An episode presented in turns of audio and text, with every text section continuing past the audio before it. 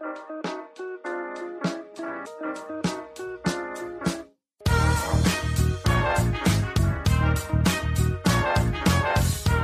und herzlich willkommen, wir sind die Fotologen. Mein Name ist Thomas Jones und in Ratingen grüße ich wie immer den Falk Frasser. Hallo, Falk. Schönen guten Morgen, Thomas Jones. Vielleicht so als kleine Vorwarnung vorweg. Eigentlich hätte ich sagen müssen, äh, grüße ich die Dauerbaustelle Falk Frasser, weil bei dir hat heute irgendjemand beschlossen, das untere Stockwerk abzureißen und dir oben nicht Bescheid ja. zu sagen. Ja. Also, falls es irgendwann jenseits Schlag tut, ähm, fehlt einfach das Erdgeschoss bei dir. ja, wir sind hier drei Familienhaushalt und all, ich weiß nicht, was hier passiert. Also es ist auch alles in Ordnung. Ich weiß gar nicht, warum sie ein neues Bad brauchen. Das Bad ist super, aber völlig egal. Wir haben uns dran gewöhnt. Ich habe jetzt, äh, ja, so ist es. ja, es ist, glaube ich, das Überangebot an Zeit, was manche Menschen gerade einfach ja. haben. Also die Baumärkte werden ja wohl gerade auch leer gekauft. Ich habe hier diese App installiert von unserem ähm, ortsansässigen Müllunternehmen, dass ich immer weiß, welche von meinen 36 Mülltonnen ich rausstellen muss. ähm, und da kam jetzt die Meldung, schon glaube ich das zweite Mal durch die App, ähm, bitte fahrt nicht mehr auf die Wertstoffhöfe, die sind komplett voll bis oben hin. Also ich glaube, äh, Deutschland entrümpelt gerade daheim ja. und ja. wirft alles weg und dann sehen sie ihr Bad, wie das aussieht tatsächlich und jetzt müssen sie das Bad renovieren. Ja, erstmal geputzt seit zehn Jahren. ja, genau. Ja, es hätte es auch getan, es mal zu putzen. Dann wäre es auch fast wie neu. Ja, sehr geil. Ah, ja, ähm, Falk, wir, wir haben noch was anderes kurz äh, anzukündigen. Ähm, wir haben ja mal, äh, ach Gott, ich weiß gar nicht, welche Sendung es war, welche Episode es war, vor drei, vier Episoden ist es irgendwie her, wo wir mal kurz einen Einblick gegeben haben, also Einblick ist relativ, wo wir angedeutet haben, was wir so an ähm, Zuschriften bekommen, die nicht so wohlwollend sind. Mhm. Ähm, wir haben uns damit leider genau in die Ecke stellen lassen, in die man eigentlich nicht gestellt werden will, wenn sowas kommt, nämlich, dass man es auch noch quittiert und drüber spricht, ähm, was so reinkommt. Jetzt ist uns heute Morgen schon wieder was zugeflogen, ähm, wo man beim ähm, Reinschauen, beim Einblick bekommen, sich denkt, oh Gott, was für eine ähm, blöde Sache. Und haben dann jetzt gerade eben auch einstimmig beschlossen, hey, da sprechen wir nicht mehr drüber. Und das, was ich jetzt gerade noch drüber spreche, ist quasi äh, so eine Art Schlussstrich hm. unter die Sache, ähm, weil wir da auch keinen Bock mehr drauf haben. Punkt. Ähm, ich weiß nicht, hast du noch irgendwas dazu zu sagen oder? Viele Hörer werden wissen, was wir meinen. Es gibt gerade irgendwie so eine Dauerlästerbaustelle gegen die Fotologen. Wir wir haben gerade einfach beschlossen, dass wir es machen wie sonst im Leben auch. Auch wenn das einer der Witzpunkte für diese Menschen ist. Wir werden jetzt den Dingen mit Liebe begegnen. Das meine ich auch genau so. Ich, ähm, ich habe da A, keine Energie mehr für, aber zweitens ist es mir das auch nicht mehr wert. Ich freue mich über jeden Hörer, der mit uns kommuniziert. Es ist so viel, was an Feedback kommt, da sprechen wir gleich noch drüber. Aber egal was draußen passiert, egal was ähm, in einem anderen Podcast erzählt wird oder irgendwelche Mails bei uns landen, wir haben uns ja immer wieder hinreißen lassen, da Witz drüber zu machen. Es gibt ähm, ab jetzt keine Reaktion oder Liebe, aber ich habe keine Nerven mehr, da irgendwie mit irgendwem rumzustreiten. Das führt auch zu nichts. Das äh, bringt die Hörer auch auf einen negativen, äh, auf eine negative Stimmung und am Ende rennen wir alle durch die Welt und sind irgendwie schlecht drauf. Habe ich keinen Bock drauf. Fotografie tut gut, ist für mich ähm, die Devise, was mit Fotografie anzufangen ist und ähm, ja, ab jetzt ähm, Positive Vibes only, ohne Scheiß. So. Mhm. Ja, da gibt's ein paar schlaue Sprüche auch tatsächlich dazu. Also man soll ja nie mit einer Taube Schach spielen, zum Beispiel. Der ist geil. Die Taube ja, die Taube wirft nur die Figuren um, äh, latscht übers Brett, kackt drauf und findet das irgendwie auch noch super. Hält sich für den Gewinner, Deswegen, heißt das, glaube ich sogar. Ja, und hält sich für den Gewinner. Genau. Deswegen nicht mit Taubenschach spielen. Ja, also das ist unser Schlussstrich jetzt. Wir, wir werden es nicht mehr kommentieren. Wir, wir kriegen ganz lieb von super vielen Hörern immer wieder Hinweise.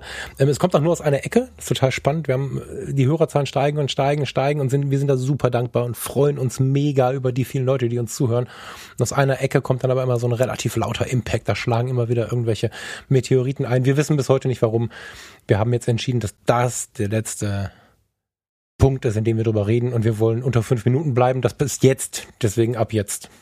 Silence. Genau. Ähm, aber lasst uns beim Thema Dankbarkeit vielleicht gleich bleiben. Ja. Ähm, wir haben ja letzte Woche unsere Steady-Kampagne gestartet. Mhm. Da an der Stelle mal ein äh, übertrieben groß geschriebenes Dankeschön mhm. an alle, die uns da unterstützen. Ähm, trotzdem auch ein ganz großes Dankeschön, das mindestens genauso groß geschrieben ist, an alle, die uns auch nicht bei Steady unterstützen. Das war ja von vornherein die klare Ansage. Ähm, wir sind euch auch dankbar, wenn ihr uns einfach zuhört. Mhm. Ähm, wer uns ein paar Euros zuschießen möchte, es gibt da jetzt einen Weg, den wir ja bisher nicht hatten, direkt äh, in irgendeiner Art und Weise. Wir hatten ja bisher mit äh, Sponsoren zum Beispiel im Podcast, die ja im Moment, muss man ehrlich sagen, auch weggebrochen sind. Also streichen auch alle Firmen ihre Werbekampagnen komplett zusammen. Ähm, wir hatten auch schon Sponsoren, die wir abgelehnt haben, wo wir einfach gesagt haben, hey, das, wir finden das Produkt nicht cool irgendwie, da wollen wir nicht Werbung dafür machen, dann verzichten wir lieber auf die Euros. Mhm. Ähm, die Gesamtsituation hat sich geändert. Wir müssen jetzt andere Wege gehen. Steady ist einer dieser Wege und wie gesagt, äh, ein ähm, großes Dankeschön an alle Hörerinnen und Hörer da draußen. Ähm, als extra Dankeschön für die äh, Menschen, die uns jetzt bei Steady unterstützen. Ähm, wie angekündigt, ähm, bekommt ihr auch noch was von uns dafür, dass ihr uns unterstützt. Und zwar kam gestern bei mir ein großes Paket an mit den ganzen Prints, die wir verschicken werden. Also ich setze mich heute hin äh, an meine und du wirst dich dann vermutlich morgen, übermorgen, nee, übermorgen nicht, am Montag oder so über ein Paket freuen. Ähm, da liegt dann dein Anteil drin und im Laufe der nächsten Woche sollte euch das dann eigentlich erreichen und dann könnt ihr euch über ja, eine kleine Aufmerksamkeit von uns freuen. Und ja, äh, das wollte ich nur mal loswerden. Hm. So, Freitag, äh, Freitag der äh, 27. März ist heute. Das sind ah, stimmt, wir wollten immer das Datum nennen. Cool, ja, haben auch gerade mal zehn Minuten dafür gebraucht. Also grundsätzlich hauen wir jetzt das Datum dazu, weil wir jetzt in, in, in den Zeiten von äh, Corona auch merken, wie sich täglich die Dinge ändern. Dazu vielleicht der Hinweis, das gilt jetzt natürlich äh, für alle, die irgendwie bis äh, gestern oder so, je nachdem, wie wir die Liste jetzt führen, ähm, die Unterstützung begonnen haben. Wenn du die Episode jetzt hörst und beginnst dann damit, kann das schon eine Woche auf zwei dauern. Also das ist, oder vielleicht, wir müssen mal gucken, monatlich. Also die, wir hauen den Kram natürlich raus, aber die, die Wartezeiten sind gerade echt erhöht bei dem einen oder anderen Dienstleister, den wir dann da bemühen müssen. Das vielleicht zur Erklärung. Ne? Also es ist nicht so, dass dann übermorgen der Print im Briefkasten ist. Das dauert ähm, einen Tag länger auf zwei. Steady ist das, was ihr auch kennt von, weiß ich nicht, Querfeld ein zum Beispiel, finanziert sich über Steady ähm, ich glaube, der Einschlafen-Podcast, also viele auch so aus diesem, aus diesem mainstreamigeren Bereich, der nicht gerade die Fotografie-Nische ist, nutzen Steady. In den USA ist es, glaube ich, ganz üblich. So. Ja, das heißt, Patreon ist die genau. US-amerikanische Plattform, genau. das Äquivalent ein bisschen dazu, aber ja. Genau, ne? Und ja, mega vielen Dank. Äh, wie gesagt, es ist kein Muss. Wir wissen, dass es viele da draußen schwer haben und ich finde auch nicht, dass man das erwarten sollte. Ich finde die, die, die Sichtweise, dass man sich darüber freut, wenn es denn dann so ist, auch äh, für mich persönlich jetzt viel angenehmer. Womit ich nicht gerechnet habe, ähm, das gilt für uns beide, aber ich muss das mal explizit für meine Person sagen, dass jetzt gerade auch einfach so viele liebe Grüße und mitunter auch Hilfen kommen. Also ich habe mal kurz hier äh, René, Stefan, Günther, Romy, Alexander, Ingo, Marco und Frank sind die, die jetzt in der Neuzeit dazugekommen sind. Da kriege ich dann mal eine Postkarte und mal auch irgendwie was Fettes, was dann hier steht und wo es dann heißt Danke. Ja, danke für Positives, für, für, für eure Vibes bei den Fotologen oder danke für ähm, Fotografie tut gut. Das ist eine Sache, da geht noch mal etwas lauterer Schrei nach draußen, weil das natürlich nicht nur dieses, was auch immer da mitkommt, wert ist, also nicht der finanzielle Gegenwert, das ist natürlich auch immer eine Intensität, aber die Geste dahinter, die ist echt richtig, richtig magisch. Und dafür nochmal lautesten Dank. Also wir haben eigentlich trotz unserer ähm, Grumpy, Grumpy, wie heißt das Grumpy, ne? Grumpy fünf Minuten im Einstieg jetzt, haben wir so eine geile Hörerschaft. Deswegen, da bin ich auch echt ein bisschen stolz drauf. Also wenn ich mit Podcast-Kollegen spreche, dann höre ich, dass es weitaus anders sein kann. Wir haben eine richtig, richtig geile Hörerschaft und jeder Einzelne da draußen. Ich wünsche mir manchmal so oft zu wissen, wer da alles zuhört. Ja, jetzt ist immer schwierig, nach so einem Aufruf schreiben dann 100.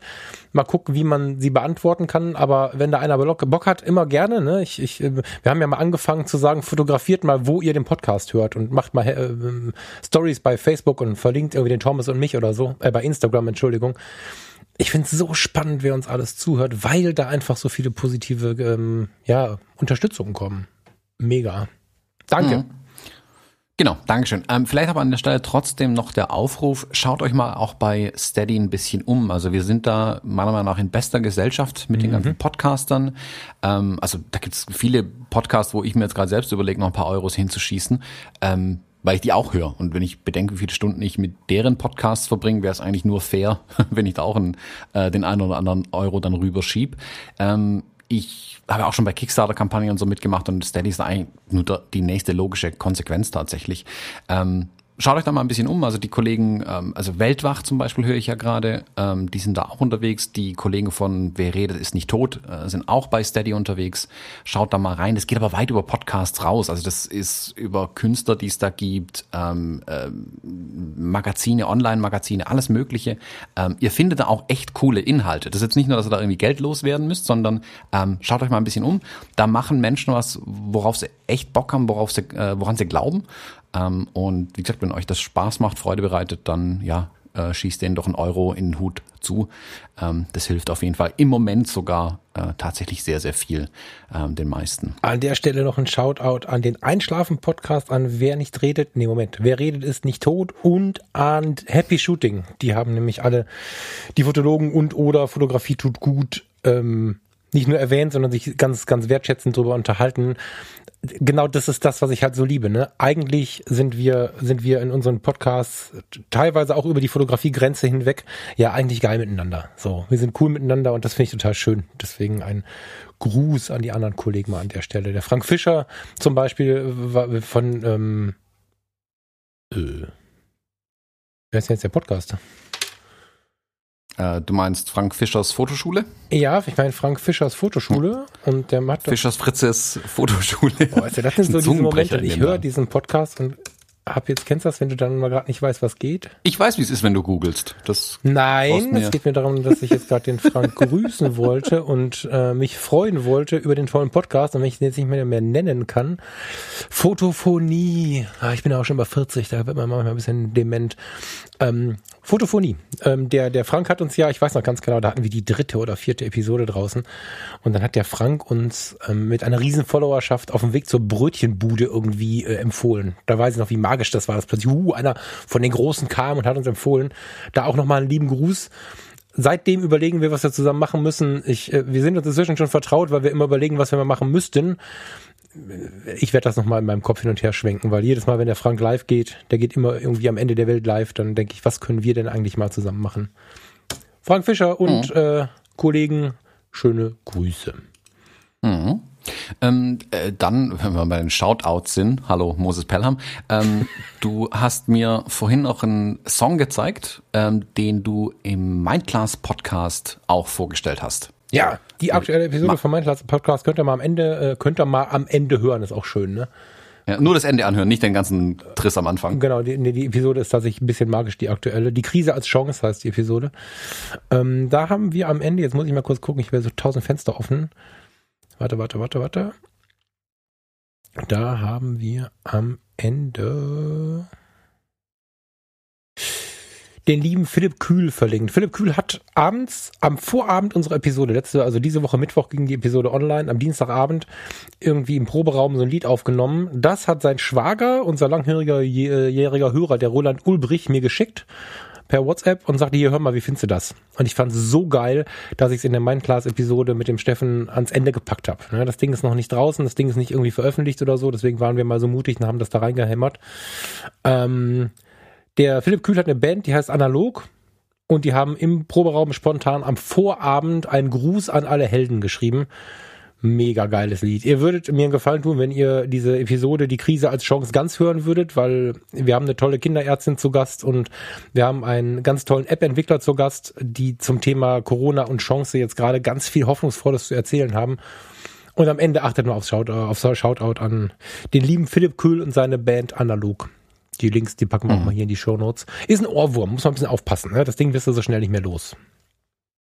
Ich muss ja, also, wenn ich mal so einen kleinen Ausflug in die Musik machen darf an der Stelle. Sehr gerne. Ähm, ich meine, ich rede hier jetzt ja auch in gerade ein hochwertiges Mikrofon rein und ich weiß ja, wie Sound mittlerweile funktioniert und was möglich ist, zu Hause oder im Proberaum zu produzieren. Ähm, trotzdem musste ich dann, wo ich das Lied angehört habe, als du es mir geschickt hast, dachte ich mir, schon geil, was man heute im Proberaum machen kann, mhm. wenn ich daran denke, wie wir früher aufgenommen haben. Also blicken wir mal zurück, als ich sehr viel Musik gemacht habe, so vor 15 Jahren. Mhm. Wir haben halt wirklich irgendeins von den Gesangsmikros, das übrig war, also das zweite, in eine Socke reingewickelt, damit es nicht ganz so schlimm ist, das irgendwie hinter einer Kiste aufgestellt, alle Verstärker auf besagte Kiste gerichtet und das Ding dann zu Tode beschallt einfach. Am Ende klang es genau so, als würde ein Mikrofon mit einer Socke drüber in der Kiste liegen, auf die man alle Verstärker gerichtet hat.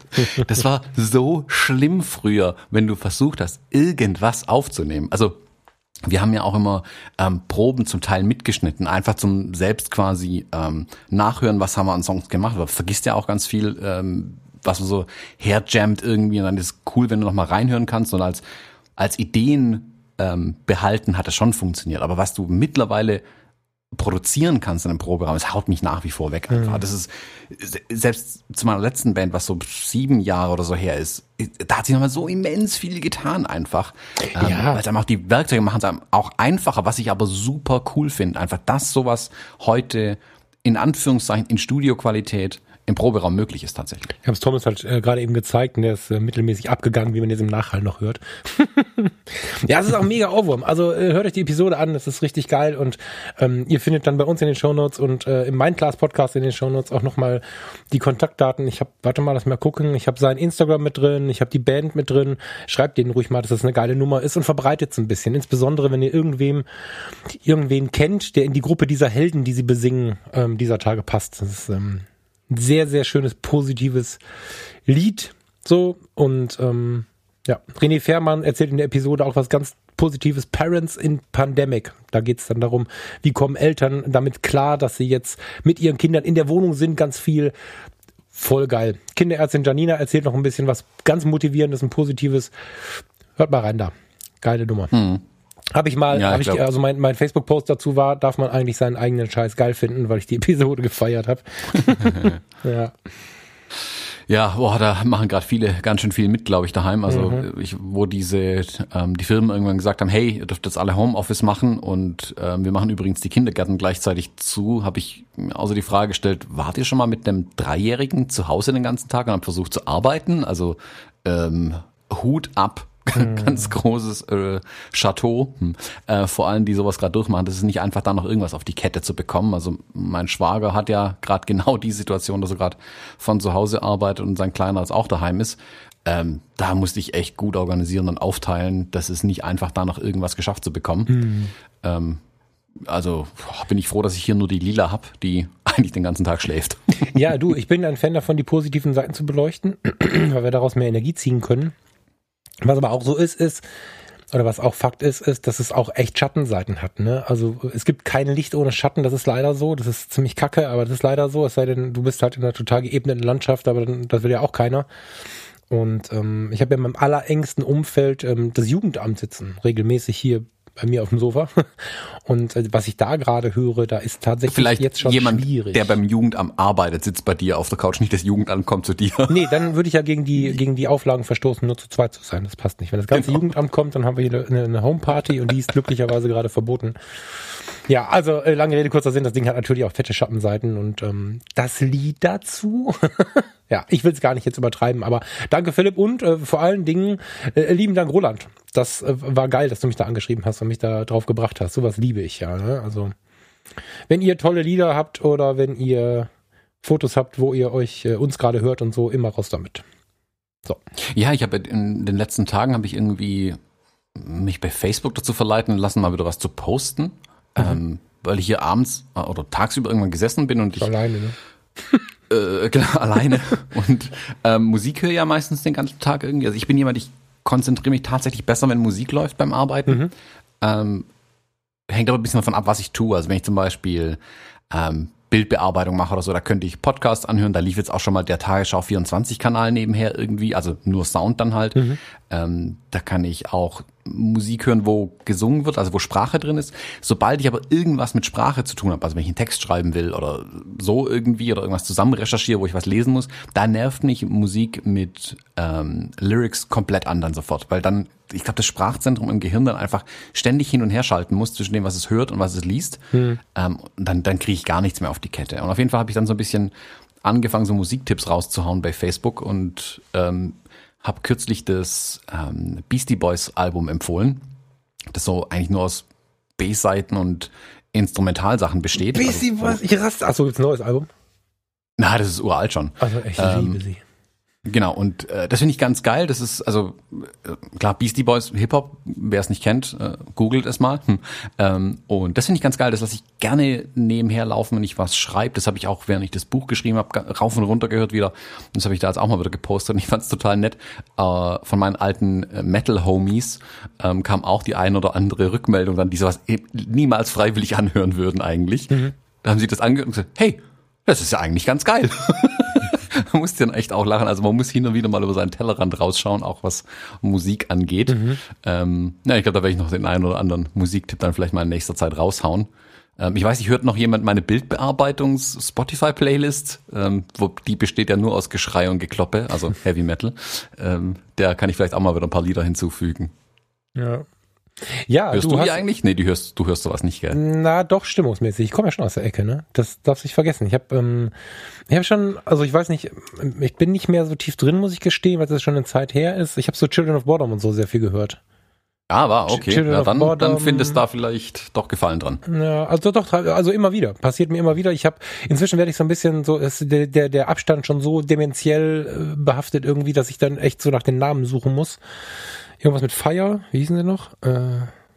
Irgendwas mit Fire, ne? Höllenfeuer. Keine Ahnung. Also ich, ich habe da schon, ich war da schon drin in der Szene. Ich habe nur das vielleicht ein ganz, ganz, äh, ganz interessanter Nebentalk. Ich habe den schon mal hier erzählt, aber das ist wahrscheinlich 100 Episoden her. Wir haben die 150 heute. Glückwunsch, Thomas. Fällt mir gerade Ja, so ich habe jetzt leider keine kleine Tröte, aber ich werfe hier Konfetti in die Genau, Luft. heute ist die 150. Mit Konfetti meine ich Speicherkarten. Ja, gib, gib mir mal eine. Ich habe mir ist gerade schon wieder eine verloren gegangen. Ähm, wir haben darüber schon mal gesprochen, aber äh, vielleicht nochmal. Ich habe eine ganze Zeit lang meine Musikszene gehabt, ne? so anfänglich Punk. Ne? Du musst ja, wenn du, wenn du, wenn du in meiner Zeit, also wenn du 1993 15 Jahre alt warst, musst du hier in der Gegend, wo du zu Fuß zu der Pommesbude laufen kannst, wo Campino immer eingekauft hat, musst du die Hosen hören. So, also war ich natürlich Punk, hatte ich natürlich Karo unternähte Löcher in den Hosen oder Karo Hosen an und wilde Haare in Blau und Rot und so. Hab dann irgendwann gemerkt, dass dieser ganze Metal-Kram irgendwie auch ganz schön geil ist und sah dann aber irgendwie komisch aus als Punk im Metal-Schuppen. Und dann bin ich so langsam rübergerutscht. Erst die Hose, dann das Oberteil und dann war ich plötzlich irgendwie mehr so Metal. Dann war der etwas zu weiche, rockige Kram, aber irgendwie auch cool. Und dann war ich da wieder falsch angezogen. Und dann kam der Super-GAU im Zivildienst, habe ich Reinhard May nicht kennengelernt, aber ich bin ihm begegnet, während er einem kleinen Kind ganz geheim über den Wolken gesungen hat am Flughafen. Und das fand ich so rührend, weil er keine Bühne wollte, sondern nur ein kleines Kind glücklich machen wollte. Da habe ich gedacht, boah krass, der Typ ist ja eigentlich voll der Esel, habe ich gedacht und in meinem jugendlichen Wahn. Und dann habe ich nach diesem Erlebnis, weil ich es so schön fand, habe ich mir eine CD von dem gekauft, auf dem Weg nach Hause noch. Und jetzt bin ich völlig verliebt in die Texte von Reinhard May seit vielen Jahren. Ich habe ihn schon ein paar Mal live gesehen. Auch ihn würde ich unglaublich gerne porträtieren. Reinhard May, ein Held der Zeit. Wie soll ich mit einem Heavy Metal Outfit, was ein bisschen noch einen Einfluss von Punk hat, bei Reinhard May auf dem Konzert sitzen? Und dann kam noch Pur und dann hatte ich eine Freundin, die hat nur härtesten Hip-Hop gehört und da waren auch geile Sachen bei. Und da stand ich jetzt mit meinen Klamottenproblemen und da habe ich gesagt, nee, ab jetzt Schnauze voll. Ich bin jetzt Tourist in der Musikszene und habe mich da völlig geöffnet und deswegen ähm, möchte meine Playlist doch keiner hören, weil ich da irgendwie aus der Dominikanischen Republik in den härtesten Metal zu Subway to Sally von da aus über Reinhard May zu Pur und dann zu Brian Adams springe. Das ist aber sehr schön, sich da zu öffnen, weil man dann nicht mehr immer diese ganzen Blockaden im Schädel hat. Ne? Also ja, Ja, da habe ich aber schon immer meine ähm, Bandkollegen und alle anderen auch wahnsinnig damit gemacht, weil ich ja grundsätzlich sehr viel unterschiedliche Musik gehört habe. Also ich, klar, hauptsächlich, wie gesagt, meine Bands waren immer hier Heavy Myrtle, aber ich finde, wer gute Musik machen will, muss über seinen Tellerrand hinausschauen und andere Ja. Musik auch Ja, hören, sehr. ganz bewusst Ja. andere Musik hören. Und wie gesagt, du hast es jetzt als Tourist bezeichnet.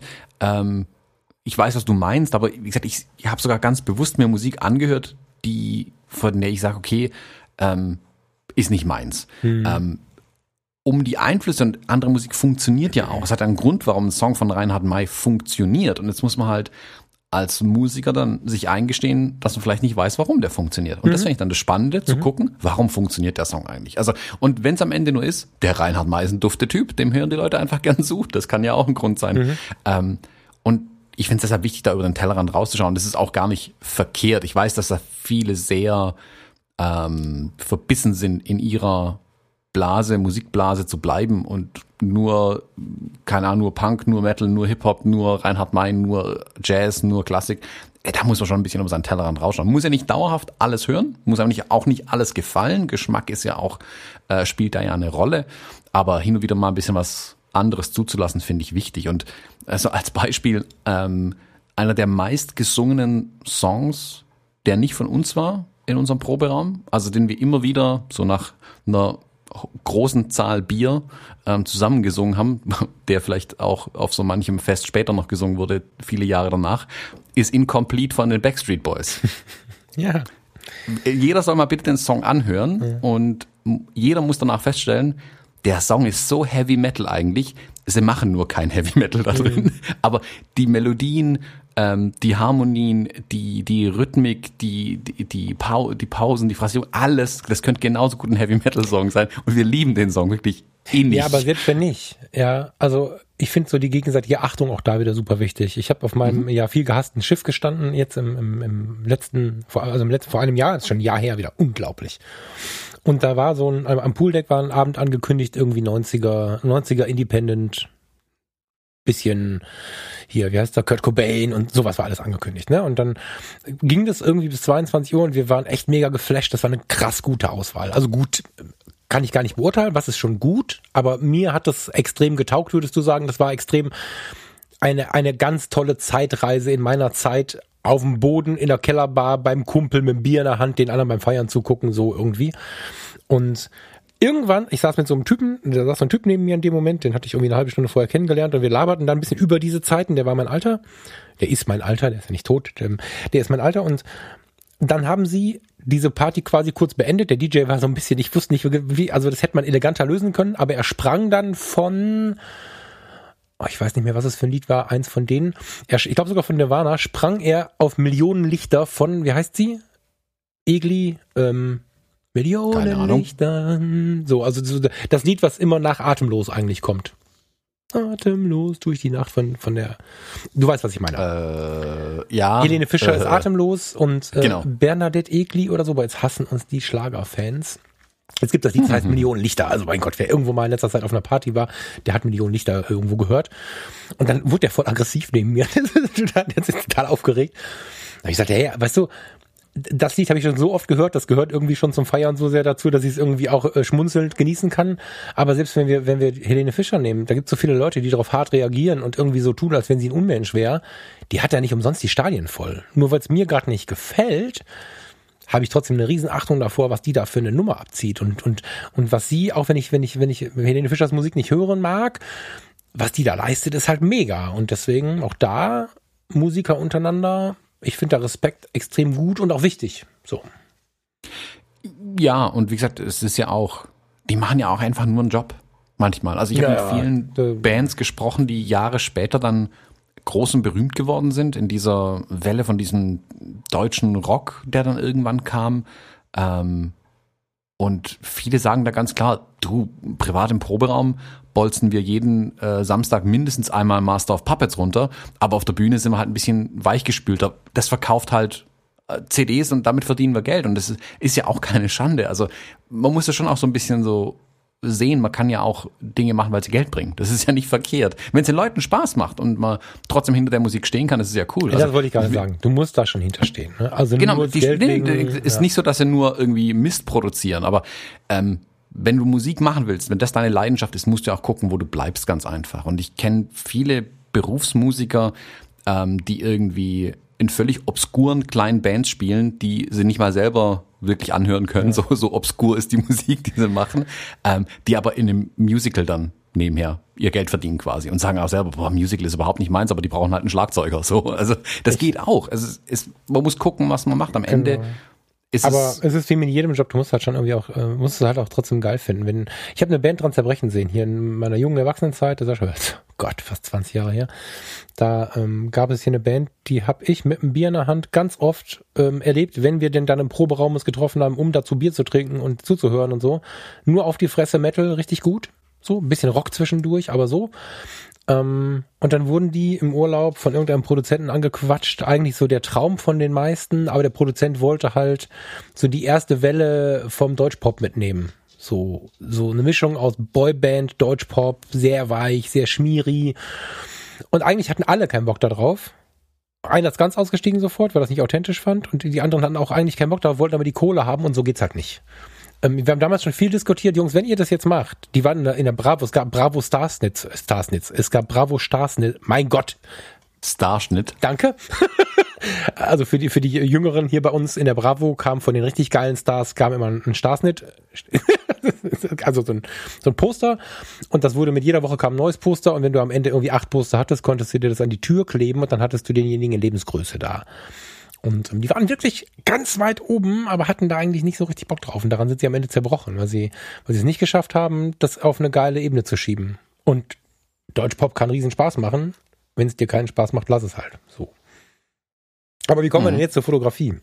Wir müssen ganz kurz noch. Äh. Ich ähm, ich danke für für die äh, netten und äh, auch also für die Kommentare, die sich äh, immer wieder darauf äh, berufen haben, dass sie sich Sorgen um meine Gesundheit machen. Ähm, wenn wir früh aufnehmen, muss ich ja schon mal husten. Ich habe jetzt hier so einen Mute Switch mir gekauft. Mute Switch.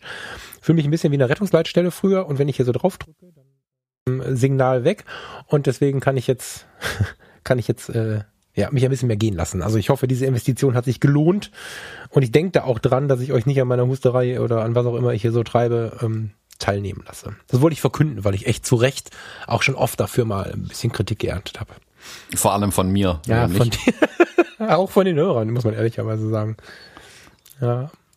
ja also Mute Switch riesen, ähm, riesen Schritt nach vorne auf jeden Fall. Fühlt sich ja total wichtig an. Jetzt habe ich so unter meiner Socke, ne, also ich kann keine Schuhe tragen hier, habe ich jetzt hier so einen tollen Knopf mit so amerikanischer Aufschrift, voll cool, und dann drücke ich da drauf.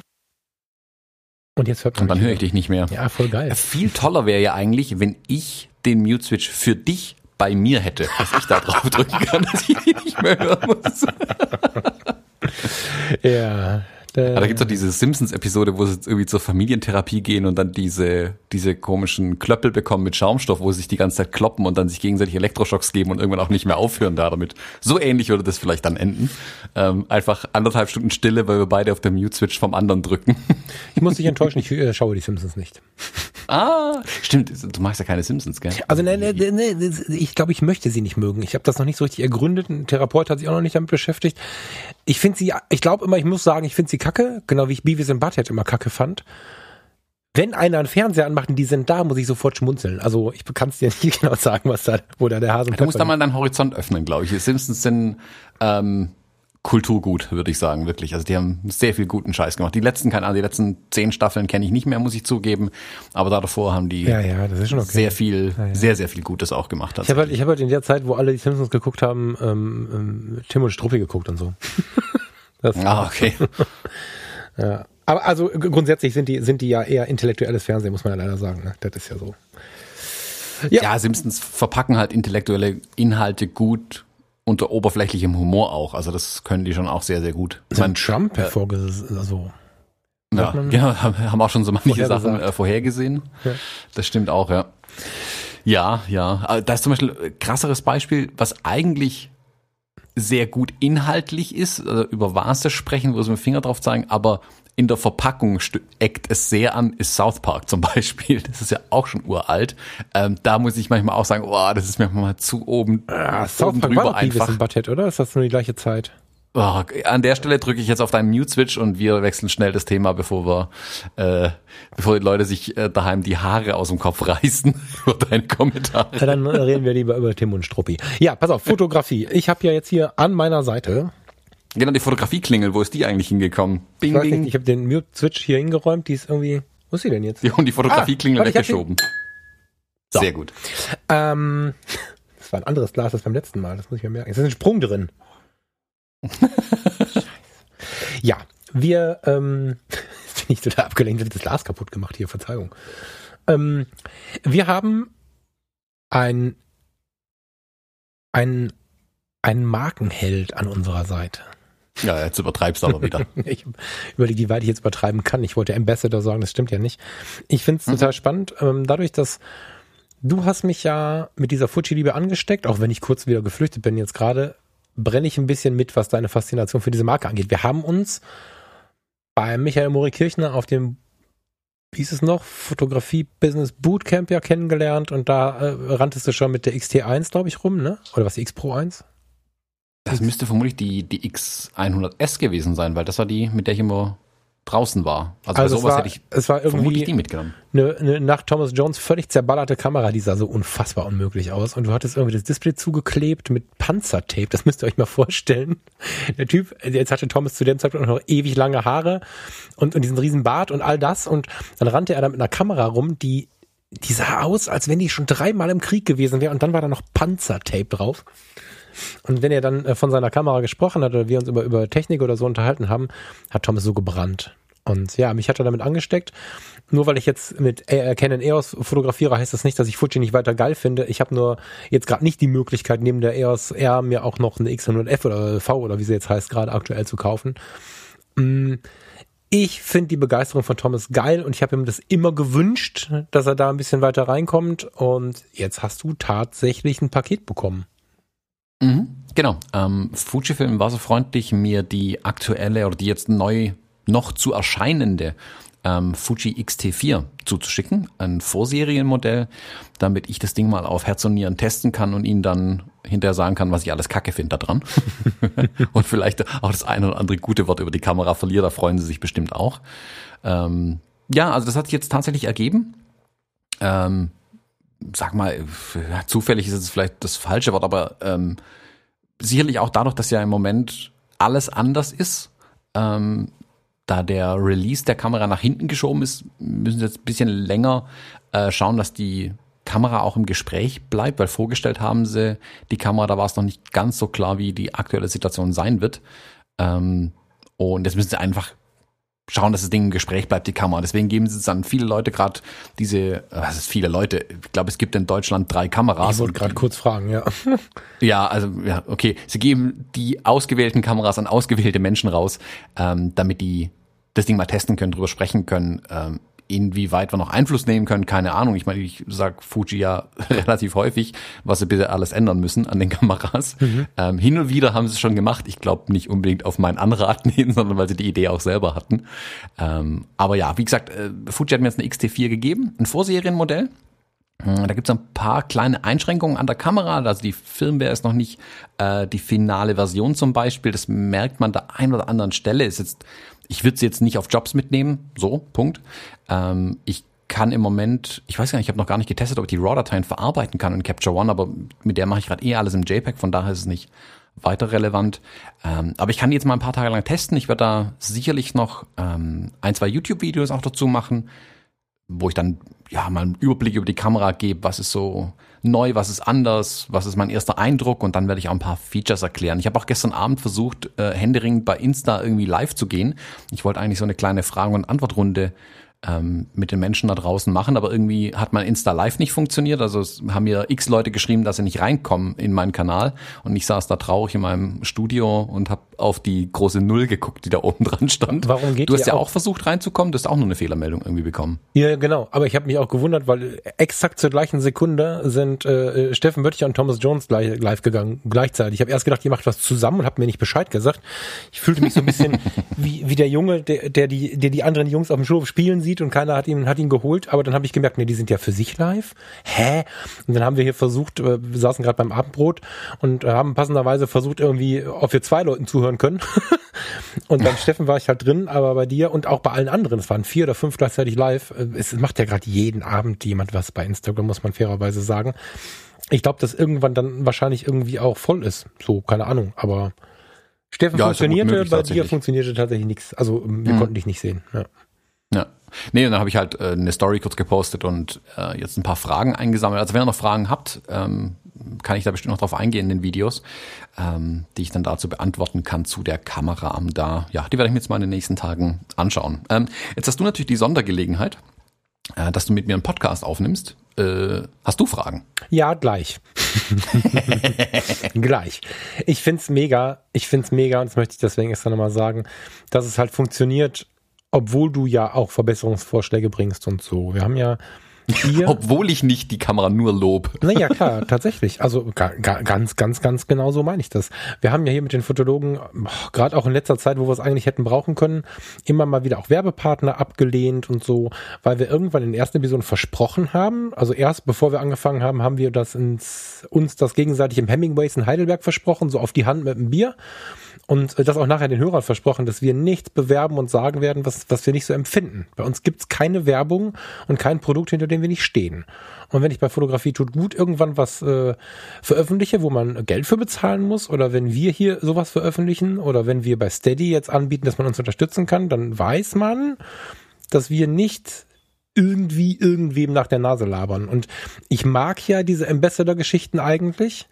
Ich mag sie vor allen Dingen, wenn sie so authentisch ablaufen, wie es halt oft ist. Ja, und ich weiß von dir und vom Steffen aus allererster Hand, dass eure Begeisterung halt auch echt ist. Ne? Also Ste- Steffen ist da ja noch ein bisschen tiefer im Geschäft. Du hast jetzt das erste Mal eine Kamera bekommen und bist sonst sehr begeistert. Steffen ist da ja wirklich, der hat jetzt die Sony-Tour gemacht, die jetzt dummerweise ja abgebrochen werden musste wegen Corona, aber im Großen und Ganzen macht er seine Sony-Tours, macht Sony-Workshops.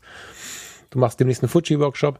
Der Steffen lässt ja auch privat, wenn wir uns äh, sehen oder telefonieren, keine äh, Möglichkeit aus, mir eine Sony auf den Schoß zu legen. Ne? Und weil er sie halt geil findet. Und er hatte vorher eine Pentax K1, da haben ihm viele nachgesagt, das wäre irgendwie nicht echt, warum geht er jetzt zu Sony? Ja, weil sich eine Meinung mal ändern kann. Aber was mir wirklich wichtig ist, ist, dass ich ähm, begeistert bin, wenn einem die Möglichkeit gegeben wird, das so authentisch zu machen. Und das funktioniert auch nur, wenn die Firmen mitspielen. Ja, dass zum Beispiel Thomas Jones jetzt die XT4 bekommt, hier im Podcast davon erzählen kann, ein geiles Video dazu machen kann, obwohl er der ist, der sagt, na, das Sony ist aber auch geil. Und obwohl er der ist, der sagt, naja, und äh, übrigens, das hättet ihr euch sparen können, das sehe ich nicht ein. So, also das finde ich cool. Da freue ich mich. Weil das genau meine Vorstellung von Marketing ist. Ich finde es nicht wild. Du kannst morgen 5000 Euro bekommen, kriegst gar nichts dafür, musst das Paket noch selber zurückschicken auf deine Kosten. Aber selbst wenn dem so wäre, dass sie dir morgen Geld für Workshops geben oder so, finde ich es halt völlig cool, weil ich glaube, dass Marketing richtig gut funktioniert, wenn wir alle den Scheiß verkaufen, den wir auch geil finden. Echtes Marketing. Ähm, Echtes Marketing. Copyright. Michael, Michael Shoutout. Shoutout. Shoutout. ähm, Wir brauchen noch Genau, eine also- Shoutout-Hupe hier eigentlich zu der Shoutout. Fotografie-Klingel. Ähm, ja, also ich glaube, dass die Firmen schon erkannt haben in den letzten Jahren, A, ist die Erkenntnis irgendwann gewachsen, guck mal, mit Influencer-Marketing lassen sich echt viele Produkte an den Mann oder an die Frau bringen. Ähm, das hat aber auch seine Fallstricke, weil wenn dann die Influencer halt nur noch irgendwelchen Mist da rein erzählen und überhaupt nicht wissen, was sie für ein Produkt eigentlich in der Hand haben. Ich habe kürzlich so ein Influencer, so ein Failfluencer-Posting gesehen, wo jemand so ein äh, kontaktloses Ladegerät für die neuen Telefone beworben hat und das Telefon falsch rum drauf liegen hatte, so dass es nicht lädt. War das die äh, Failfluencer-Hupe? Verzeihung. Ich muss mal gucken, was Ähm, ich habe hupenshop.de gefunden auf der Suche nach Oh einer richtigen Hupe. Verzeihung, ich bin äh, vom Thema weg. Ja, also wie gesagt, wenn halt dieses Influencer-Marketing halt in die falsche Richtung läuft und halt nicht authentisch ist und man merkt, dass die Leute eigentlich keine Ahnung haben, was sie da bewerben, dann funktioniert es irgendwann auch nicht mehr. Dann Ja. fällt dir das ziemlich schnell auch vor die Füße. Genau. Und die, äh, ich nenne sie mal die neueren, neueren Spieler am Kameramarkt, ähm, Sony, Olympus, ähm, Fuji, also die jetzt eine gewisse Größe entwickelt haben, äh, in der Zeit, in der die beiden bisherigen großen Spieler Canon und Nikon ein bisschen schwächeln, ähm, die haben halt relativ schnell erkannt, dass sie authentische Markenbotschafter brauchen, die die Kameras auch wirklich gut finden ähm, und nicht sich selbst nur mit einem Namen schmücken wollen. Also in beide Richtungen. Also dass der Fotograf oder die Fotografin sich mit dem Namen der Kamera oder des Kameraherstellers schmückt und andersrum der Kamerahersteller sagt, hey, guck mal, Fotografin XY fotografiert mit unserer Kamera. Das ist das funktioniert nicht mehr. Was ja Sony, Fuji, Olympus gerade anders machen, ist ja wirklich ähm, gemeinsam da mehr auftreten. Und das heißt aber auch, dass man eben erlauben muss, ähm, dass die Fotografinnen und Fotografen nicht alles gut finden an den eigenen Kameras und dass sie vielleicht auch mit anderem Equipment mal arbeiten. Also ich kann dir jetzt eine Handvoll Fotografinnen und Fotografen nennen, die Markenbotschafter sind, gleichzeitig aber auch hin und wieder mit anderen Herstellern fotografieren oder dauerhaft mit anderen Herstellermarken äh, irgendwie unterwegs sind. Also fliegende Leica fällt mir da ein zum Beispiel. Viele Leicas waren mir da zum Eine Beispiel fliegende ein. Leica war der Witz. Eine fliegende Leica. Ein Shoutout. Ja. Schöne Grüße. Ähm, und das ist okay, also das Ja. ist auch nicht verwerflich. Und Genau. trotzdem kann ich ja Equipment A von dem Hersteller gut finden und für andere Jobs brauche ich halt eine Kamera, die was anderes kann. Also es könnte auch sein, dass ich sage, hey, Mittelformat Fuji taugt nicht, ich mache das mit Phase One. Jetzt genau andersrum, ich finde Phase One nicht gut, ich mag die Fuji viel mehr.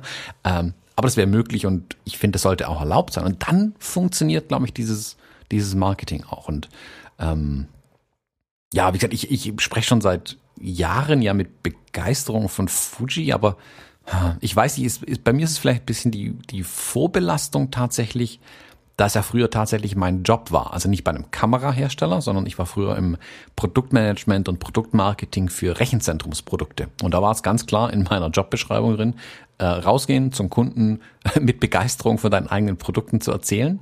Ähm, das kann ich dadurch gut. Ähm, aber weil ich auch da schon an die Produkte von uns geglaubt habe. Ich kannte aber auch natürlich sehr, sehr gut die Schwächen unserer eigenen Produkte und wusste, was sie alles nicht können, was sie vielleicht niemals können werden ähm, und habe das aber trotzdem auch so dem Kunden kommuniziert. Also ich habe da nie um den heißen Brei rumgeredet, wie ein Vertriebsmann, der das Ding vielleicht verkaufen will, ähm, sondern ich habe dann schon dem Kunden gesagt, nee, A und B kann's nicht, C kann's dafür umso besser und D liefern wir noch nach. Und dann kann der Kunde äh, eine fundierte Entscheidung treffen, welches Produkt er besser findet. Und wenn der Kunde weiß, ha, guck mal, der Thomas, der sagt offen, wenn was nicht funktioniert, dann kann ich ihm auch glauben, wenn er was sagt, was das Produkt sehr gut kann. Also ja, genau. diese ja. Authentizität, die da dahinter steckt, ist, glaube ich, ganz, ganz wichtig. Und wenn auch die Hersteller das einsehen, dann funktioniert das sogar noch besser, als wenn man nur auf die Werbetrommel klopfen würde. Ich habe zu meinem zu, zu, zu, meinen Leuten damals ähm, damals ist geil, ne? Ist keine drei Monate. Seinerzeit. Seinerzeit im Einzelhandel habe ich oftmals so ein bisschen reingequatscht. Ähm, ich hatte durch diese Schnittstellensituation, die ich da hatte, immer sehr viel Kontakt mit den mit den Verkäufern und ich, mir sind immer wieder Leute aufgefallen, die irgendeine Marke vertreten haben. Also teilweise waren sie dann auch für die Marke angestellt und war null begeistert davon. Und ich habe gesagt, ey, das kannst du so nicht verkaufen. Du, du musst irgendwie den Move kriegen, dass du herausfindest, warum dein Produkt für deinen Kunden halt auch geil ist. Und wenn das Produkt voll scheiße ist, dann überdenk das nochmal. Gibt ja, also wie war das mit hier, andere Mütter haben auch schöne Töchter und so. Dann überleg dir das, weil der Markt ist halt, oder jetzt ist er nicht mehr so schön, aber der Markt war zu dem Zeitpunkt ganz schön, dass man auch ganz gut wechseln konnte und so.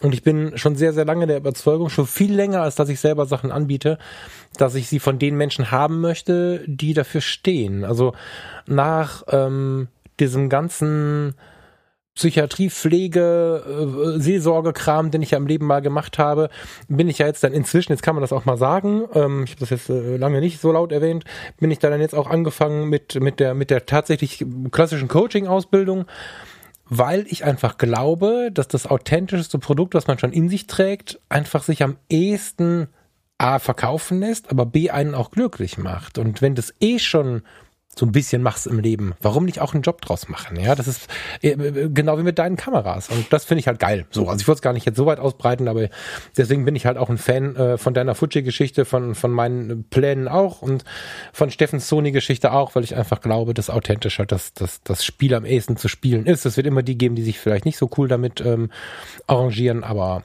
wir können ja das Beste machen und das finde ich halt super. Hm. Ähm, Fragen an die XT4. Ich hatte ja die XH1 und auch wenn ich am Ende zur Canon zurück bin, weil ich einfach, glaube ich, zu Hause vermisst habe. Ich glaube, das ist keine scheiß Kamera. Ich glaube, ich habe einfach mein Zuhause vermisst und bin weich ein, deswegen wollte ich nach Hause. Aber was man der Kamera äh, lassen muss, was wirklich auch richtig cool war, ähm, der Bildstabi.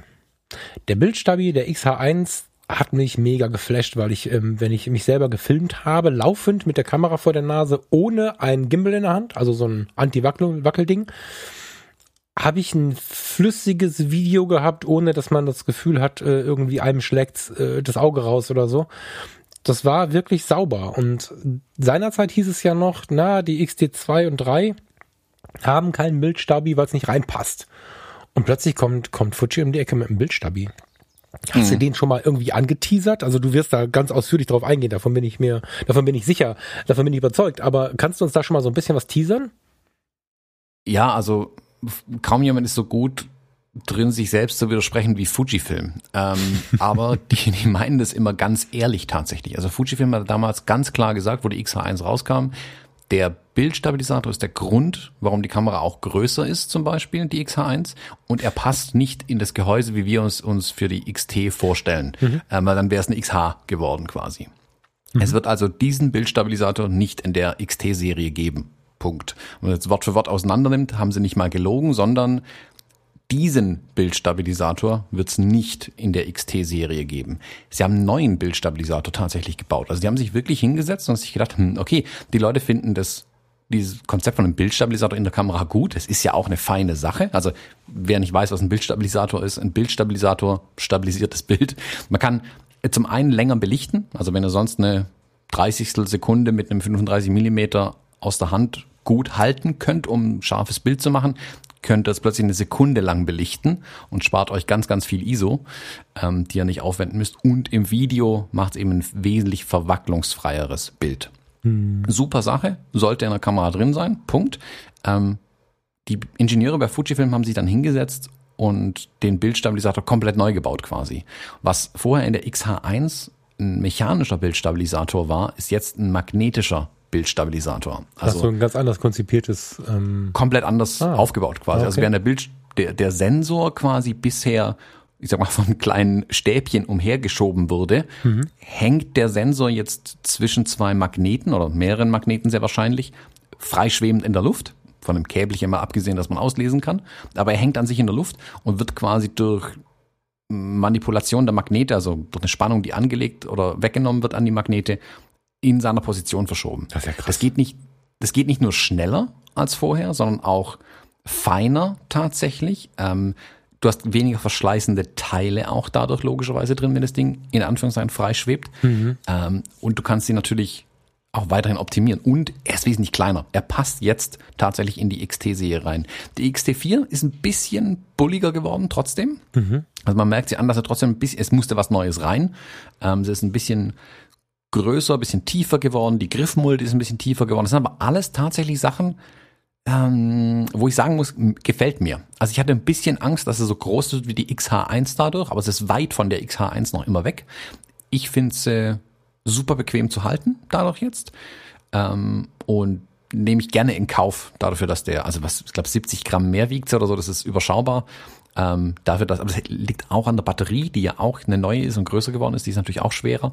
Ähm, aber der Bildstabilisator rockt schon oder er rockt nicht, haha. ähm, das macht schon einen riesen Unterschied. Also wie gesagt, ich, ich kann jetzt mit einem ähm, 35 mm oder 23 Millimeter Objektiv ähm, an der Kamera kann ich fast eine Sekunde aus der Hand fotografieren und krieg ein scharfes Bild. Mhm. Also wenn man mich nicht anrempelt. Eine Sekunde, ja. Ich ja. hatte so meine ersten Tests da mit so am Tisch ja.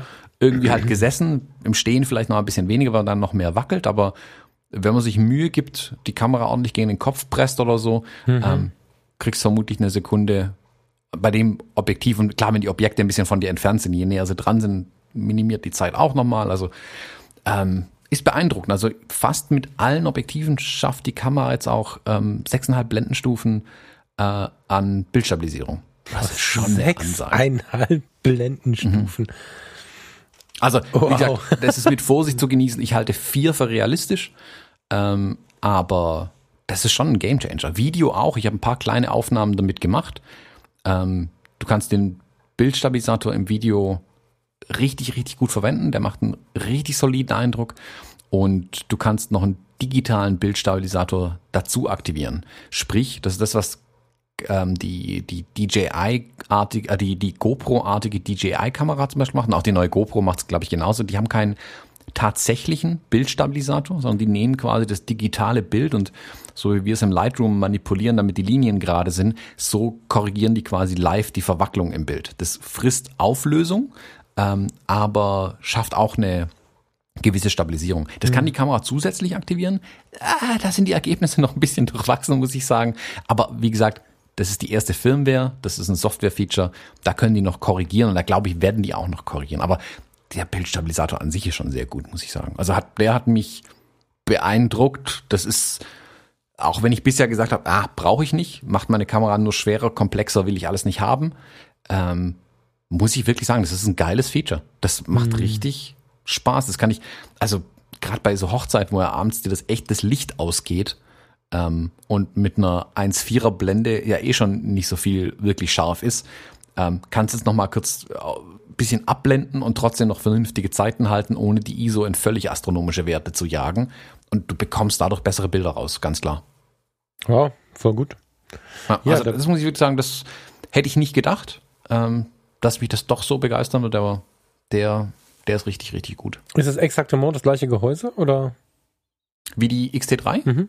Oder, ah, wie gesagt, ein bisschen größer, bulliger. Ähm, das war ja sowas, ich hatte ja, also ich versuche mir die Kameras ja immer erstmal pauschal schlecht zu reden. Also es gibt, also was, ich kann nichts besser, als wenn Hersteller XY, alle Hersteller, ganz egal welcher, Fuji, Sony, egal was, die Kamera kommt raus und ich denke mir, boah, das ist blöd, das ist blöd, das ist blöd, das ist blöd. Aus Selbstschutz, dass ich sie nicht mehr sofort kaufe, weil eigentlich tief in mir drin bin ich begeistert. ähm, bei der XT4 war es auch so, ich habe die ersten Bilder gesehen und dachte mir, Ah, da ist euch jetzt genau das passiert, was ähm, mit der GFX 50S zum Beispiel passiert ist und der XH1 meiner Meinung nach auch. Dieses Designkonzept von diesen Retro-Kameras, dieser Retro-Style, der nicht nur, nicht nur aus Designgründen so ist, damit sie alt aussieht, sondern der hat ja auch praktische Gründe, warum sie das machen. Mhm. Ähm, der lässt sich nicht übertragen auf größere Kameras. Also diese Designsprache funktioniert nur in einer gewissen Größe. Wenn man es einfach nur aufpumpt, geht's nicht mehr. Mhm. Klassisches Beispiel, Jack Daniels Flaschen. Mhm. ähm, kennt jeder. Die gibt's in einer 0,75 Liter Flasche. Da sieht die schön aus. Die gibt's aber auch für den Gastronomiebedarf oder wenn jemand zu Hause größeren Bedarf hat an Jack Daniels, ähm, gibt's auch als 1 Liter Flasche. Und es gibt auch eine große 3 Liter Flasche, von der rede ich jetzt auch mal nicht. Und auch da finde ich, man merkt, dass das Design für die 0,75 Liter Flasche gemacht wurde. Und wenn man es jetzt nur aufbläst, funktioniert es plötzlich nicht mehr. Und das Design, man merkt, ähm, das ist irgendwie ein Kompromiss. Das ist nicht fertig, nicht zu Ende gedacht. Und bei der XH1, bei der GFX 50S ist es für mich gefühlt so und ich dachte bei der XT4 wäre es genauso und da dachte mir, ha, und deswegen kaufe ich sie mir nicht. Dann habe ich die Kamera jetzt bekommen, habe es aus dem Karton rausgenommen und dachte mir, damn you Fuji, ihr habt's wieder geschafft, weil bisher habe ich nur die silbernen XT4s gesehen mhm. äh, im Internet. Was macht Fuji? Schickt mir eine schwarze. und da fallen die diese Punkte nicht mehr so auf. Ich finde sie in Silber tatsächlich nicht so hübsch, äh, muss aber sagen, in Schwarz fallen die ganzen Negativpunkte gar nicht mehr so auf. Also der Bajonettverschluss zum Beispiel, der der Kranz ums Bajonett rum ist verstärkt worden. Dadurch steht der jetzt so einen halben Millimeter aus dem Gehäuse raus. Dann gibt's ein paar wirre Linien hoch zum Prismensucher, also zum Prismenhügel oben, wo kein Prisma mehr drin ist, das auch größer und breiter geworden ist. Und bei der silbernen Kamera fällt mir das alles voll negativ auf. Also ich habe ja früher mit Produktdesign zu tun gehabt und ich also ich kann kein Produktdesign. Punkt. mir jetzt mal an parallel. Ja. Aber ich kann dir sagen an dem Produkt relativ genau, wenn ich merke, da hat der Ingenieur über den Designer gewonnen. Der Designer mhm. hatte eine Idee, wie es funktioniert, der aber nicht auf die, ähm, auf die äh, Ingenieursprobleme guckt. Also ich kann es nicht kleiner bauen, sagt der Designer, ist mir egal, es muss so klein sein.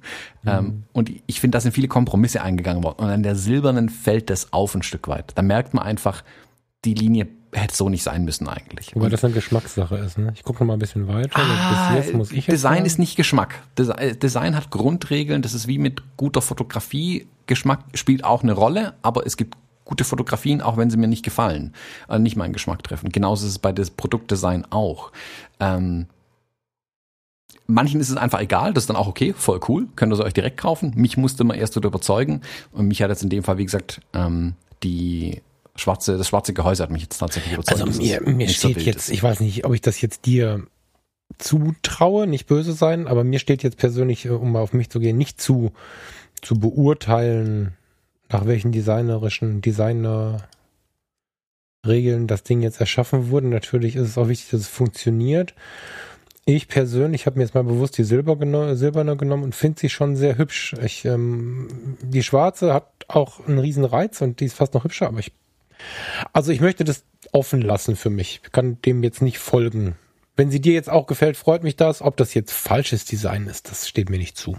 Nee, es ist nicht falsch. Also falsches Design ist, wenn es nicht mehr funktioniert. Aber ein Kompromiss im Design fällt oft einfach auf. Mhm. Also das kann ja auch an, das muss ja gar nicht sein, dass es eine Limitation durch ein neues Feature ist. Also hey, wir müssen den Bildstabilisator einbauen, das Gehäuse muss fünf Millimeter dicker werden oder so. Mhm. Es kann ja auch einfach die Technologie sein, die dich zurückhält. Also wenn du die erste X100 zum Beispiel anschaust, die ja ein Vollplastikgehäuse hatte, ähm, da merkst du, wenn du dich ein bisschen mit Materialverarbeitung auskennst, der Designer hätte gerne gerade Kanten an dem Produkt gehabt. Wenn du aber weißt, wie so eine ähm, Kunststoff-Spritzgussform funktioniert, weißt du, du kannst keine geraden Kanten machen an den Seiten. Die müssen leicht nach innen reinfallen, damit du die Plastikteile aus ihren Formen rausbekommst. Mhm. Und ich sehe das. Also ich sehe, aha, Designer wollte gerade Kante. Plastik geht aber nicht. Deswegen ist die X100V mit ihrem Metallgehäuse exakt gerade an den Kanten. Das lässt sich nämlich so herstellen. Kunststoff nicht. Mhm. Und da merkt man so kleine Kompromisse. Ich an der silbernen, viele wird es einfach gar nicht stören. Mir ist es aufgefallen und ja, ich hätte es mir vermutlich trotzdem noch ein Silber gekauft, wenn es nur ein Silber geben würde. Aber damit versuche ich es mir einzureden, dass es mir nicht gefällt. Aber mhm. ähm, ich muss sagen, in Schwarz ist er eigentlich ganz hübsch, wenn ich es mir so angucke. Und wie gesagt, Funktionalität ist halt schon auch was, was mich dann überzeugen kann. Und der Bildstabilisator, muss ich zugeben, das haben sie richtig solide gemacht, das Ding. Merkt man auch, dass es nicht der erste ist, den sie gebaut haben. Also mhm. der zweite gerade erstmal, aber ähm, schon sehr, sehr gut. Also ja, der erste war ja schon Knaller, ne? Die X, ja, also war die, schon gut. Die, die X1, das ist das. Also äh, jetzt gerade auch für jemanden, der Videografie Bock hat und die Kohle nicht hat, jetzt was Neues zu kaufen, die XH1 wird ziemlich verschleudert, die kriegst du relativ günstig eine gebrauchte XH1 zum Video machen, Hammer das Ding. Echt. Mhm. Aber schön, wenn, wenn sie es in die XT4 mitgenommen haben. Ich will gar nicht so weit fragen. Ähm, zeig uns mal das Ding, teste das mal ein bisschen äh, unter erschwerten Bedingungen. Wir dürfen zum Glück vor die Tür und uns wird geraten, vor die Tür zu gehen, um durchzuatmen, auch dieser Tage. Wie gesagt, es ist Freitag, der 27. März. Wir sind mitten in Corona. Aber solange du äh, raus darfst und rausgehen sollst, geh mit der Kamera raus. Ich bin super gespannt, wie du unter diesen ja dann doch irgendwie verschärften Bedingungen da ein anständiges Video zuzauberst. Mhm. Freue mich drauf. Ja, wird noch spannend. Also das ist jetzt natürlich cool, weil ich jetzt endlich mal die Gelegenheit habe, mit der Kamera wieder rauszugehen. Ich das ja auch von meinen YouTube-Videos machen wollte und mal jetzt irgendwie draußen, ja, es draußen anders ist, sagen wir mal so. Also hättest du mir die Kamera vor zwei Monaten gegeben, hätte ich die halt auf Jobs mitgenommen und einfach meinen Alltag damit fotografiert und mich da dabei gefilmt. Ähm, der Alltag sieht jetzt halt komplett anders aus, leider. Aber ja, es gibt ja trotzdem ein paar schöne Orte, wo man hingehen kann. Werde ich halt doch noch der Landschaftsfotograf, lässt sich nicht verhindern. Ja, du hast ja jetzt, also das Schöne ist ja, jetzt machst du es irgendwie allein und kannst da nicht 15 Models mitnehmen und Kram, aber der Vorteil ist halt auch, du kannst halt jetzt auch dafür lange brauchen. Also nicht, dass du nichts zu tun hast, aber es ist ja schon ein Unterschied zu dem Thomas, der von Termin zu Termin zu Termin zu Termin gefahren ist. Kann der Thomas jetzt mal wieder sich ein bisschen kümmern, finde ich ganz gut. Also mhm. was ich auch in letzter Zeit so aufgeholt habe hier, faszinierend. Ja, faszinierend. Also, ob das jetzt Fotografie ist, die ja zwei Jahre jetzt stillstand, ob das jetzt Fotografie tut gut ist, ob das jetzt private Dinge sind, die, also es ist faszinierend, was man in der Zeit alles dann doch schafft und äh, dann doch gebremster schafft. Finde ich gut. Bin ich gespannt, mhm. was du daraus machst. Freue ich mich drauf. Ja, also ähm, was genau, wer es noch nicht zauberst. Genau, wer meine Zauberei sehen will, eine Sekunde noch. ähm, wer sehen will, ich habe verstanden, den Wink mit den brennenden Telegrafenmasten. Wer äh, mehr über die XT4 erfahren will, darf gerne meinen YouTube-Kanal abonnieren. Ist auch in den Show Notes nochmal verlinkt. Da werde ich dann die Videos auf jeden Fall hochladen, ähm, weil dafür Video einfach wie gemacht ist, um solche Sachen zu zeigen und zu erklären. Da kann man die Sachen einfach ein bisschen schöner darstellen, ganz einfach. Und ja, würde mich freuen, wenn ihr da reinschaut ähm, und mir ein Abo dalasst. Hit Like and Subscribe. Das finde ich ganz magisch, wenn ihr das machen würdet. Ah, was für eine Überleitung. Ich muss sagen, das ist jetzt aber nicht dein typischer Spruch, das ist ja mehr so ein Frasser, ne? Ähm, ja, äh, ich möchte tatsächlich mal Werbung machen für einen anderen Podcast und das nicht, weil ich davon Geld bekommen habe oder weil ich mit dem Host irgendwie sehr innigen, netten Kontakt habe, sondern das möchte ich machen, weil ich davon überzeugt bin, dass es total spannend ist, den jetzt von Anfang an zu begleiten. Ich kann mich gut erinnern, wie wir angefangen haben. Erstens, wie magisch das für uns war, dass Leute von Anfang an dabei waren und bis heute dabei sind. Wir haben Hörer dabei, die bis heute am Start sind, die in den ersten Folgen schon dabei waren. Mm. Und ich weiß auch, wie, wie, wie, wie schön das als Hörer ist halt, ne? Dass du, dass du irgend so ein Projekt wachsen siehst und die Kurskorrekturen mitbekommst und so, das ist voll gut. Lehmanns Welt. Da geht es im weitesten Sinne um die Erlebnisse, die Alexander Lehmann, der ist Zauberer, in seinem Lebensalltag, Liebensalltag, Leidenschaftsalltag so ähm, ja, erlebt. Also der Alexander ist tatsächlich sehr lebt von der Zauberei hat eine kleine Zauberschule, hat ein eigenes Programm, mit dem er ähm, auch Bühnenprogramm macht, der jedes Jahr ein neues, womit dem er dann einfach rausgeht und für die Leute zaubert. Er ist buchbar für auch Firmenfeiern oder, oder Hochzeiten oder so und zaubert mit den Leuten am Tisch oder auf der Bühne. Ist da auch ziemlich involviert, äh, ziemlich etabliert in der Szene, das wollte ich sagen und äh, wird auf Kreuzfahrtschiffen gebucht und für Veranstaltungen und so weiter und so fort und beleuchtet jetzt diese Welt mal so ein bisschen mit seinem Podcast Lehmanns Welt. Finde ich großartigst. Alexander ist ein ganz schlauer Typ. Also zu ihm passt am besten dieses, ähm, kennst du den von, von Einstein? Kreativität ist Intelligenz, die Spaß macht. Mhm. Der ist halt so ein ganz schlauer Junge. Hat eine ganz achtsame Sprache, geht geht ganz toll mit der Sprache um, mit den Menschen, die ihm entgegenstehen. Ähm, ja, toller Podcast. Die ersten sieben Minuten sind ein Intro. Finde ich total spannend. Das hört euch auf jeden Fall auch mal an. Die erste Episode ist draußen. Heute stand 27. März, ist eine Episode draußen nach dem Intro. Geht, glaube ich, weiß gar nicht. Ich habe sie noch nicht zu Ende gehört. Ich habe es jetzt, bevor wir angefangen aufzunehmen, habe ich geschafft, irgendwie eine halbe Stunde zu hören. War direkt was, was ich auch dem Fotografen und den Anderskreativen wirklich warm empfehlen kann. Also die fangen an, sich zu unterhalten. Der hat den Christopher Kuch zu Gast. Das ist ein Mentalmagier. Und die beiden unterhalten sich über den Applaus und seine Wirkung auf die Künstler. So fangen die an nach fünf, sechs Minuten geht's los mit diesem Thema. Ist ein ganz netter, ganz entspannter Talk. Zwei verschiedene Positionen haben sie dazu und wir, die ja auch mit unseren Dingen nach draußen gehen, ob es jetzt der Podcaster ist oder der Fotograf, wir zeigen unsere Ergebnisse ja anderen, können da, glaube ich, in vielen Punkten eine ganze Menge mitnehmen. Also das ist ein echt toller, kreativen Podcast. Was ist Applaus? Was macht er mit uns? Brauchen wir ihn? Brauchen wir ihn nicht? Schämen wir uns dafür? Und dann geht's direkt weiter für die Hochzeitsfotografen. Muss ich auf die Bühne oder darf ich auf die Bühne? Ne? Lampenfieber, wie geht's mir bevor der Vorstellung? Oder auch, was ist mit dem Gast, den ich auf die Bühne hole? Muss der auf die Bühne oder gebe ich dem so viel Sicherheit, dass er sich freut, auf die Bühne zu dürfen? Und das Ganze aber in so einem Talk. Ja, ich hätte fast gesagt mit einer Kippe und einem Wein, das weiß ich jetzt nicht, das habe ich nicht hinterfragt, aber geiler Podcast, wenn ihr Bock habt, schaut mal rein. Lehmanns Welt von Alexander Lehmann klare Empfehlung. Ich hm, freue mich, ab Link. jetzt dabei zu sein. Alexander, viel Link. Erfolg damit. Link findet dann auch in den Show Notes auf jeden Fall. Ihr so, müsst schnell Falk. gucken, der zaubert sich nach fünf Minuten weg. ja. Der war relativ flach, ne? Das tut mir leid. ja, der war, also, ah, ui, ich muss ein bisschen Lehmanns Welt kommen. hören, um die Welt der äh, Zauberer zu verstehen, wahrscheinlich jetzt. Falk, ähm, ich glaube, dann haben wir alles für heute. Yes. Ich würde sagen, ich drehe jetzt mal ein paar XT4-Videos und ähm, hör mir vielleicht sofort nebenher direkt mal äh, deine Podcast-Empfehlung an. Ja, mach das. Ich freue mich total auf das, was da kommt. Ich äh, drehe jetzt auch eine Runde ohne XT4 mit den Hunden und werde mir wahrscheinlich auch den Rest der Episode vom Alex anhören. Und ja, liebe Hörer, bleibt gesund, passt auf euch auf. Bis zur nächsten Woche. Genau, an alle da draußen äh, gesund bleiben, daheim bleiben und ja, bis nächste Woche. Tschüss. Ciao, ciao.